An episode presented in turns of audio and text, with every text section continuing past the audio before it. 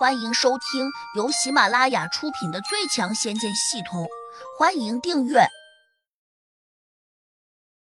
第八百八十八章固体手脉仙丹。这些刺藤又红又长，且还长了一片，没有树叶，只有那种细长的尖刺，看起来十分锋利，就跟银针一般。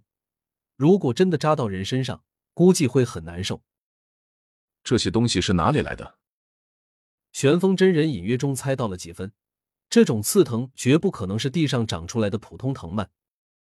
刚才我突然看见胡杨盯着了那个黑小孩的脚下，我觉得有些好奇，就不免多看了一眼，这才注意到他的脚下好像有些起伏。我再用神识去看，终于看见了，他的脚掌下面竟然长出了一根根刺藤。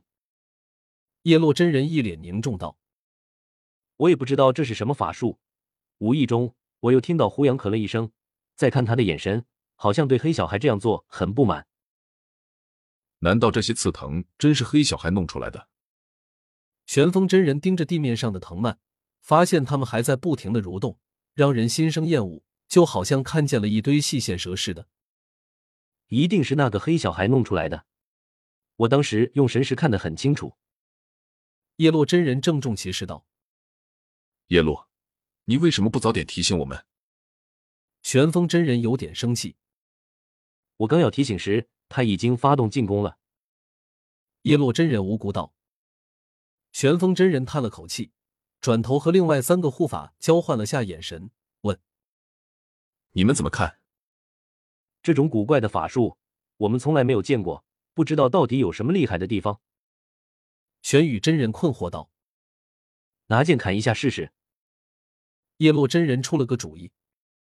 好，玄宇真人二话不说，拿出一把长剑，立刻劈斩了下去。当他这次没有祭出法术，剑上的寒芒便没有画出剑影，因此他这样劈砍，等于直接用剑刃斩在刺藤上。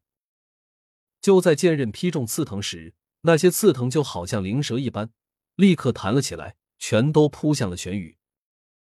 快躲！玄风真人大叫了一声。玄宇真人反应倒是不慢，立刻飞身后退。但是那些刺藤依旧缠上了他的长剑，令他再无法把剑拔出来。赶快把剑扔了！玄风真人又喊。大家都惊愕的看见，那些刺藤不仅是缠在了剑上，还顺势爬了过来。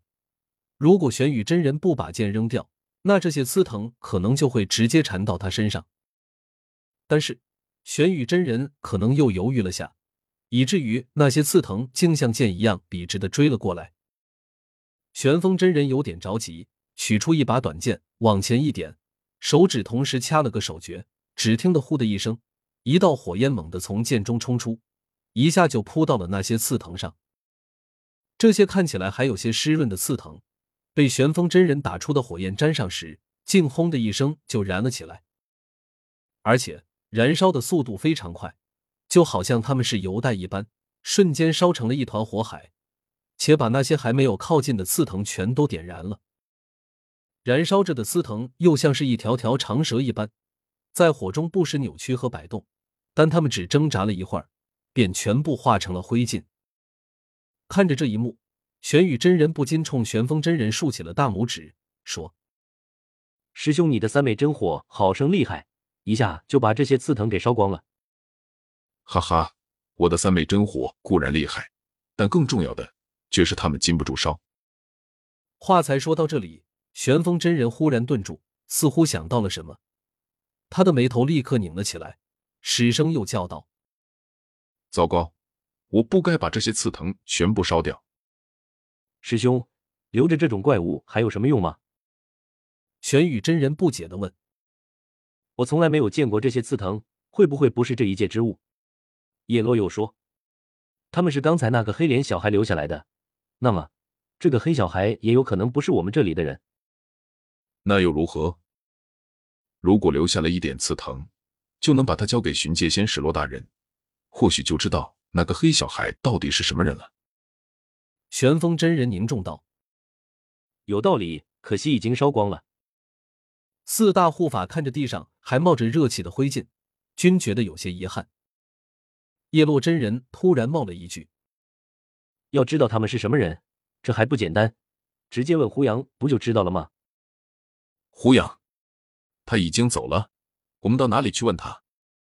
玄风真人没好气道：“我们只需要把今天发生的这一幕告诉洛大人，他自然就会找胡杨来过问了。”叶落真人不慌不忙的说道：“好主意，我这就把消息发给骆大人。”玄风真人点头说：“这一届，但凡修炼到了地灵九级以上的修真人，几乎都在洛不凡那里挂了号，因此也基本上能够和他取得联系。”此时，洛不凡正在接待百狐帝仙。百狐帝仙拖着花瓶，并没有急着拿给洛不凡，而是似笑非笑的说：“洛大人，我拿到了你想要的美女，你打算怎么感谢我？”洛不凡笑着反问。你想要什么？他心里却在想：这厮居然和我讲条件，看我以后怎么给你穿小鞋。百狐帝仙心里呸了一口，心说：早就知道洛不凡这家伙十分小气，没想到果然是真的。他嘴里却又不客气的说：“听说洛代人手上有一种仙丹，吃了可以让身体变得更加强壮，不知你能否给我几粒？